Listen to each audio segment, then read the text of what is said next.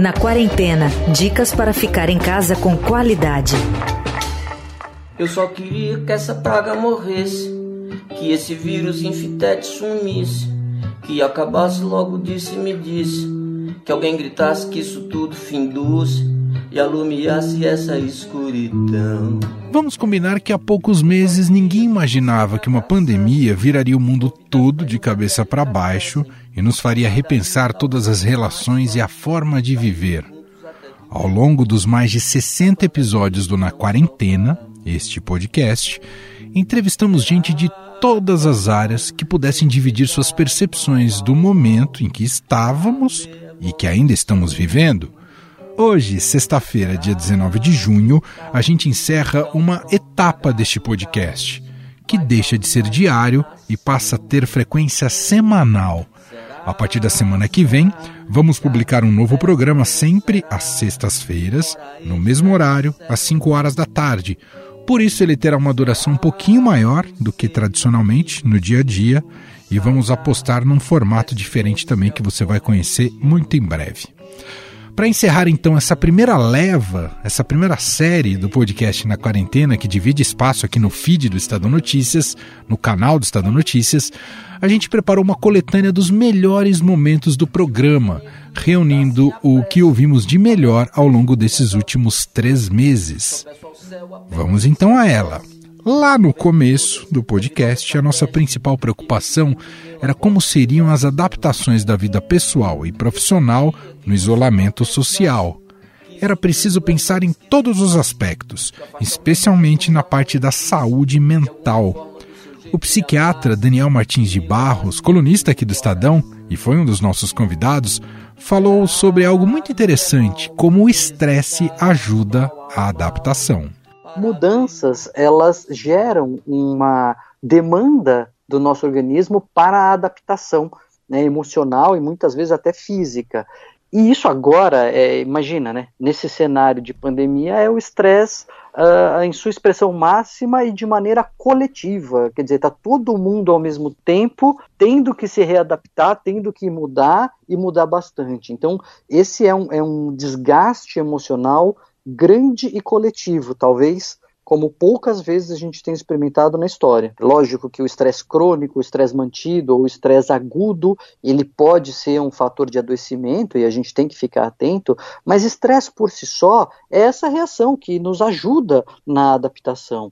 Então, não é pelo fato de o ouvinte estar estressado que ele vai ficar doente não é o fato de todos estarmos estressados que a gente vai necessariamente perder o controle emocional. Isso é um momento. Isso é uma fase, isso é uma transição que a gente está fazendo e que a gente vai desfazer, pelo menos em parte, quando tudo isso passar. E se a gente entender que isso não é patológico, que isso não é necessariamente uma doença, que isso não é um motivo para a gente ficar tão é, desesperado, isso diminui bastante a carga emocional.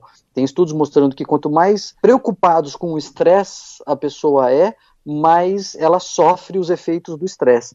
Quanto mais ela entende que o estresse faz parte, que enfim, dá e daqui a pouco passa, melhor ela atravessa essas fases. Então é, é, importante a gente entender que faz parte, que pode ser desconfortável, que pode ser desagradável, mas que a gente não precisa ficar assim tão desesperado achando que vai necessariamente adoecer, porque se a gente se tranquiliza com relação a isso, já temos meio caminho dado. Ainda seguindo um pouco nessa linha do impacto psicológico, muita gente perdeu efetivamente o sono. A neurologista Dalva Poiares, que também conversou com a gente, nos ajudou a entender as razões e como conseguir qualificar as nossas noites. Se você tiver bastante atividade é, durante o dia, mantiver uma rotina é, razoável de alimentação, se expor à luz do dia é muito importante se expor à luz do dia. Você ficar 24 horas num ambiente com uma iluminação igual é ruim, porque quem sincroniza o seu cérebro, quem inibe a melatonina durante o dia é a luz solar, o dia. Então é muito importante que você tenha contato com a luz do dia, principalmente de manhã, depois que, que acorda. Isso lhe faz dormir um pouco mais cedo. E à noite, diminuir, não deixar a casa iluminada demais, uma iluminaçãozinha menor, é, evitar contato com essa uh, mídia interativa, é, uma hora, mais ou menos uma hora antes de dormir, essa última hora ter uma rotina relaxante, né?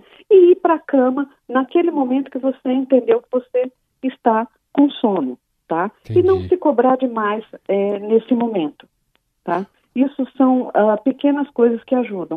O nosso organismo precisa de rotina. Diante de tantas adaptações e os cuidados para evitar a contaminação pelo coronavírus, muitas dúvidas surgiram.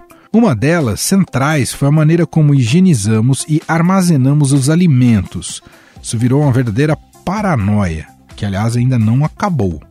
A doutora Bernadette Franco, professora da Faculdade de Ciências Farmacêuticas da USP, nos ajudou com várias dicas. Se o alimento é, vai ser consumido cru, uma verdura, uma fruta, com a casca ou sem a casca, é necessário que a gente faça a higienização apropriada desses alimentos. Bom, feita a lavagem da mão, a gente vai lavar os alimentos crus em si. Como é que a gente vai fazer? Mergulhar esse material todo dentro de uma solução com água sanitária, depois de ter lavado tudo isso com muita, muita água corrente.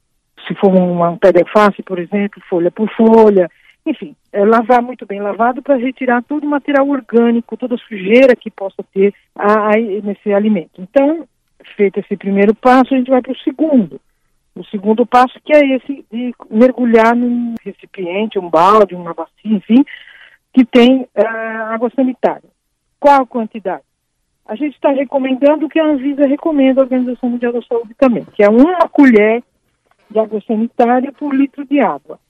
É importante que essa água sanitária seja para usar para desinfecção de, de, de, alimentos. Isso está escrito na embalagem da, da água sanitária. Então é importante que a gente ah. olhe, porque não é qualquer água sanitária que serve. E depois que fez a desinfecção, tem que também levar com água corrente limpa, claro, novamente, para retirar o resíduo de cloro que possa eventualmente ter ficado na, na, na hortaliça.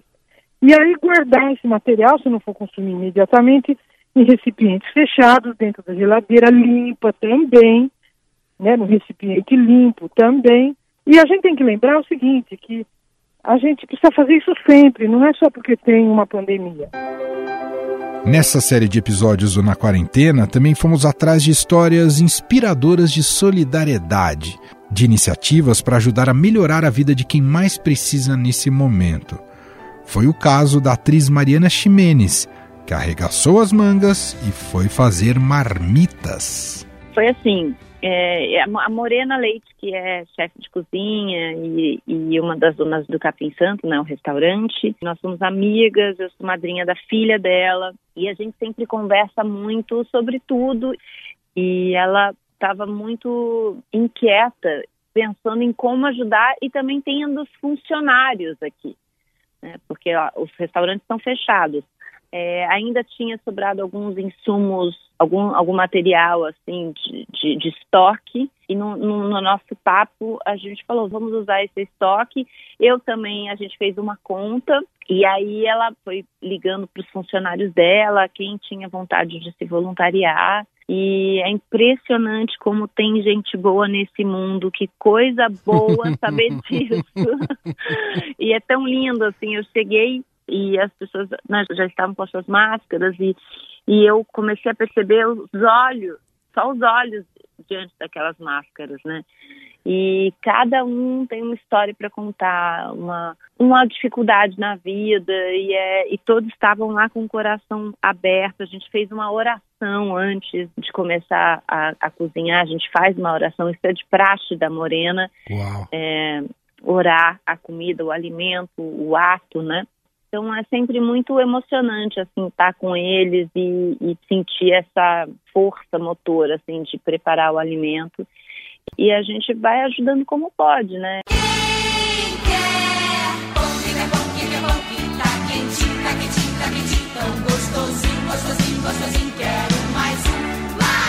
E falando em comida, um tema muito recorrente nessa curta história do podcast, a quarentena tem inspirado muita gente a colocar literalmente a mão na massa e se aventurar no mundo da confeitaria e da panificação. O jornalista e consultor gastronômico Luiz Américo Camargo foi uma das estrelas que passaram por aqui e deu valiosas dicas sobre o uso de fermento na receita de pães feito em casa. O fermento biológico ele acabou sendo um pouco castigado pela linguagem, porque ele também é um fermento natural.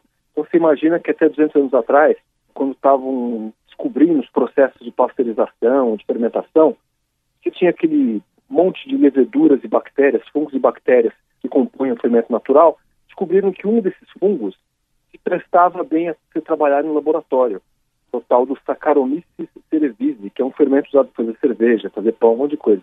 Então ele é um fungo natural, ele não é um produto químico artificial, só que ele foi industrializado. E aí você pode ter esse produto tanto seco, que é o que eu prefiro usar, granulado, né? Ou ter aquele fresco, fermento de padeiro, que é o mesmo produto, só que com água, então ele é uma massinha mais pesada. Perfeito. E dá para fazer, você tem que saber só a diferença do uso. O fermento natural é um processo lento, é um processo mais detalhado, você tem uma ação microbiológica mais complexa, então tem uma extração de sabor diferente. E o fermento industrial, o biológico, ele está em alta concentração. Então você tem que saber, em primeiro lugar, que não dá para usar demais, senão você corre o risco de fazer uma, uma fermentação muito apressada, que não é satisfatória do ponto de vista de sabor, do ponto de vista da estrutura da massa. Tem que usar pouco, usar uma medida certa, né? E você tem que saber que a, fermento biológico ele vai te dar um resultado menos complexo que o natural. Mas não que você não possa fazer pães maravilhosos com os dois, quer dizer, cada um na sua pretensão, cada um na sua proposta. E não é porque estamos em casa, em isolamento social, que os dias têm que ser todos iguais. Você já pensou em atacar de barman e preparar uns coquetéis? Como não esquecer da conversa que tivemos com o dono do balcão, o repórter Gilberto Amêndola, hein? É uma coisa muito legal para você, poxa, no fim do dia, no final de semana, com parcimônia. Então, primeira dica é, amigos, juízo. Segunda coisa, alguns, é, por exemplo, todo mundo que começa a tomar drink provavelmente tem uma porta de entrada e que é a gin tônica. Gin tônica é moleza de fazer em casa. Você um gin que você compra no supermercado, claro, não tem segredo. Melhores bebidas, melhores coquetéis. né? Isso é o básico. Mas assim, compra o seu gin e tônica. Você em casa pode fazer a sua gin tônica com 50, 60 ml de gin, gelo no, gelo no copo, completa com 200 ml de tônica. A tônica também é muito importante, quanto melhor for a tônica, melhor vai ser, vai ser o seu drink. Pode ir lá completar com casquinha de limão siciliano, casquinha de laranja, brincar com complementos, mas assim, algo que com uma garrafa de, de gin você tem aí gin tônica por um bom tempo. Para fazer em casa, no fim de tarde, um solzinho, happy hour, delícia. A, a proporção basicamente é, é, é um para três, é, eu, é eu isso? Em casa eu faço 60 ml de, ah. de gin, 200 ml de tônica. Tá. Mas aí você pode brincar, mais forte, Entendi. mais fraco, enfim. Uhum. Isso aí você pode mexer com essa proporção, mas é claro, é um drink que vai muito mais tônica do que não vai colocar o contrário. Aí, porque aí vira outra coisa. Entendi. Então é um, é um coquetel nesse sentido e super fácil de fazer em casa, brincar, sem frescura. Enfim, não precisa, não tem nada mirabolante aí. Se o infinito escutasse minha prece, pagava o preço por mais alto que fosse. Só peço ao céu apenas que se apresse. De uma vez por todas, leve logo essa peste e me desculpe pela postulação. Nesses meses de pandemia no Brasil, muitos artistas têm aproveitado o isolamento social para compor novas canções.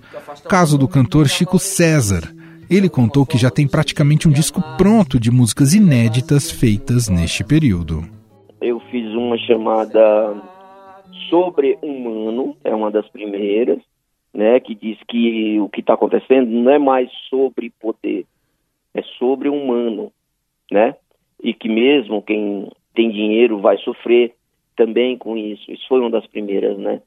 Aí depois fiz uma chamada Indócio, é, semente desenvolvida pelo cobertor, é, que pesadelo dele se eu sair, vou me acabar de amor.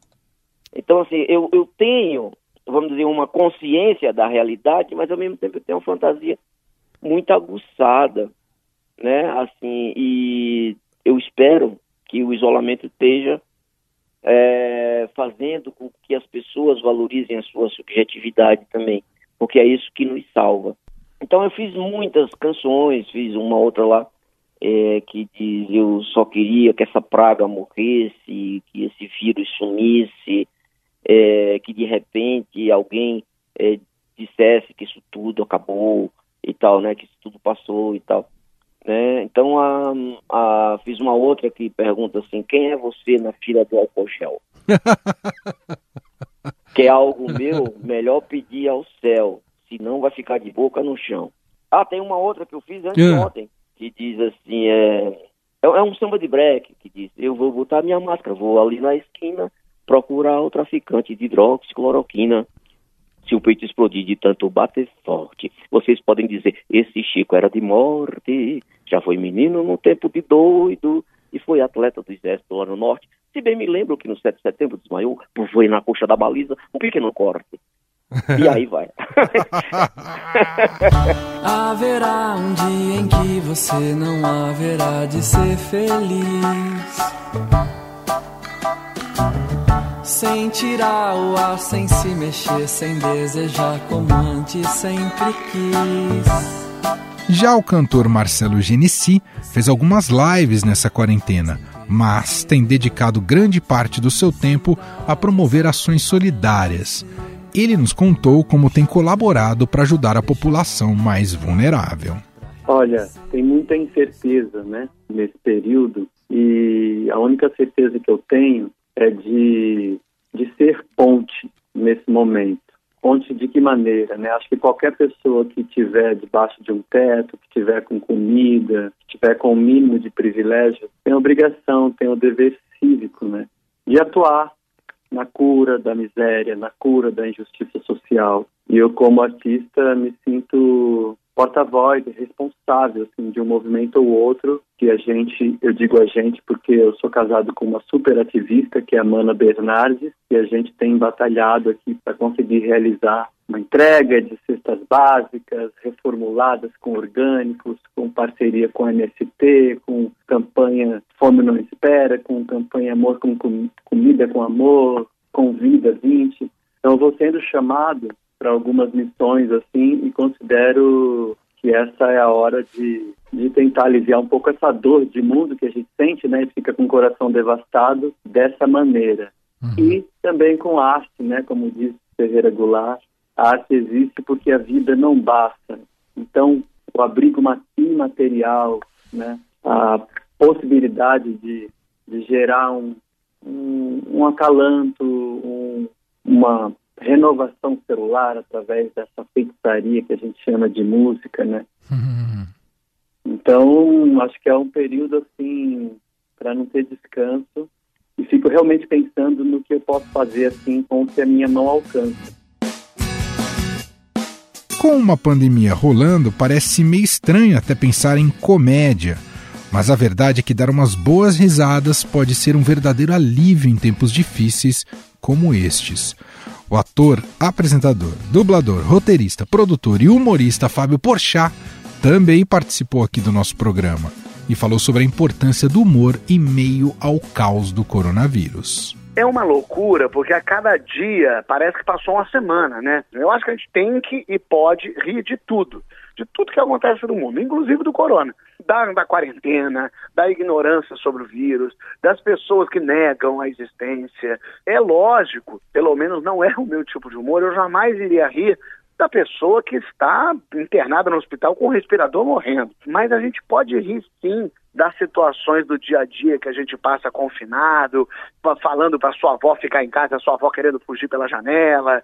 A gente pode, e é bom, porque no fim das contas, o humor é identificação. Você ri daquilo que você conhece. Então, se você observa que outras pessoas estão vivendo a mesma situação que você, alivia um pouco a tua angústia, a tua dor. Você fala, não sou só eu que estou passando por isso. Uhum. Não sou só eu que estou em casa aflito, angustiado, nervoso, com medo, é, tenso. Não, é é todo mundo que está. Então, quando a gente ri, a gente ri para descarregar também essa energia. Então, eu acho que o humor tem muito essa função. Faz com que a, a vida seja um pouco mais leve de alguma forma.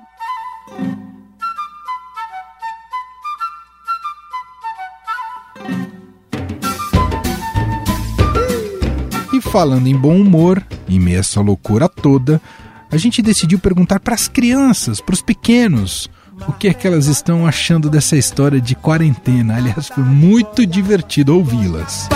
de marmelo.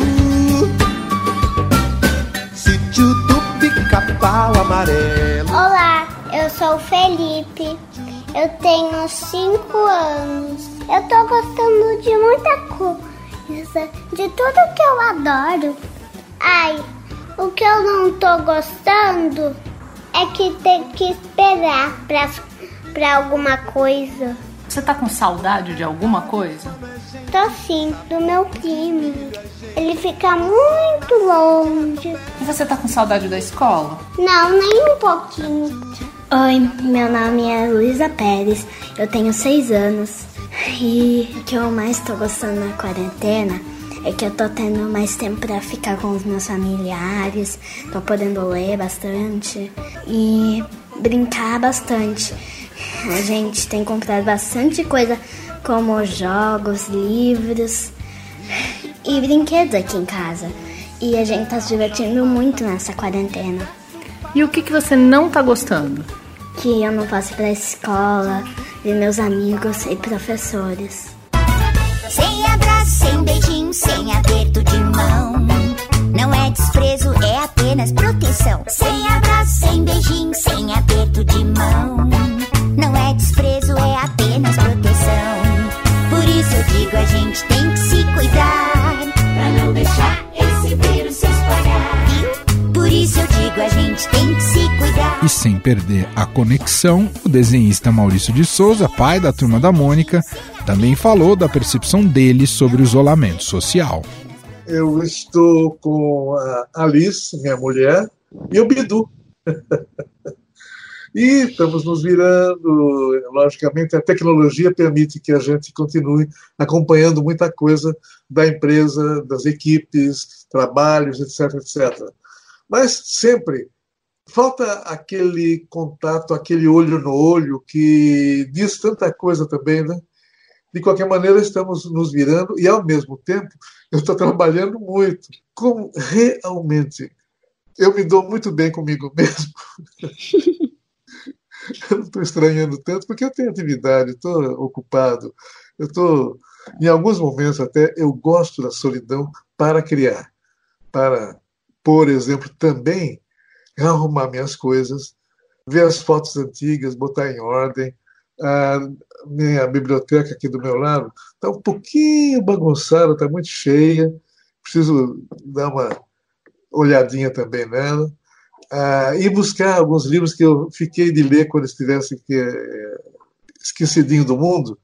Uhum. Eu estou tentando ah, ler, eu não estou conseguindo. Teu, todo teu,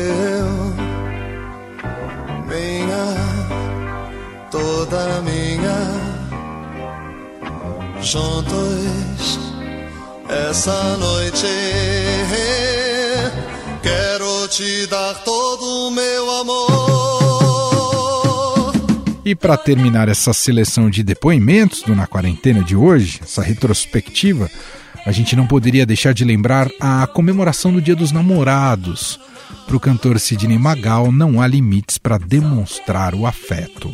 Eu acho que tem que ser piegas, tem que ser brega, você tem que fazer declaração de amor, você tem que dar flores. É lógico que se você exagerar, pode partir para para comicidade, né? Tem muita uhum. gente hoje que gostaria de fazer uma coisa, faz, todo mundo morre de rir e a pessoa diz: "Ah, viu, foi engraçado, divertiu todo mundo" no fundo é uma maneira dela disfarçar. Por exemplo, tem uma coisa que eu acho, se você perguntar, o que, você acha brega, né? É, no amor, praticamente juntando os dois temas. Uhum. Eu acho um horror aqueles dois cisnes feitos com toalha que colocam na maioria dos hotéis do mundo inteiro, entendeu? Eu tenho pavor daquilo.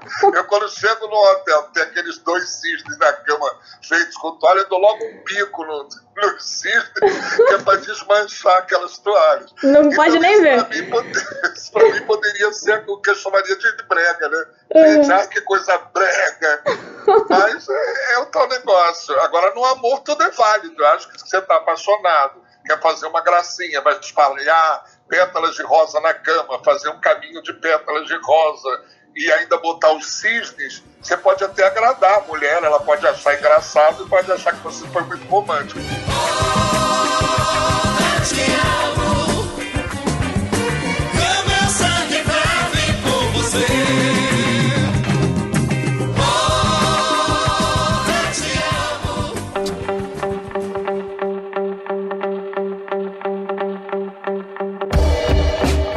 Esse foi um pouco do retrato dessa edição diária aqui do podcast Na Quarentena. O que é importante dizer? A gente segue na quarentena. Entendemos que ainda há a necessidade de seguir os protocolos, permanecer em isolamento e tentar ficar em casa, se possível, porque a curva, as curvas no Brasil continuam ascendentes e justamente por isso o foco deste programa não vai mudar. O que vai mudar é a frequência dele. Passa a ser semanal, sexta-feira às 5 horas da tarde, a gente já tem o nosso encontro marcado. Mas, como hoje tem um clima também de fechamento de ciclo, de um certo ciclo. Queria agradecer a equipe de produção deste programa que brilhantemente deu conta de tudo até hoje. Eu falo sobre Ana Paula Niederauer e Bárbara Robira e o nosso técnico de todos os dias, Carlos Amaral. Obrigado a vocês, obrigado a você aí do outro lado. A gente está então, só recapitulando mais uma vez, todos os dias de manhã com o Estadão Notícias e às sextas-feiras às 5 da tarde com o Na Quarentena. Até lá! Você ouviu Na Quarentena dicas para ficar em casa com qualidade.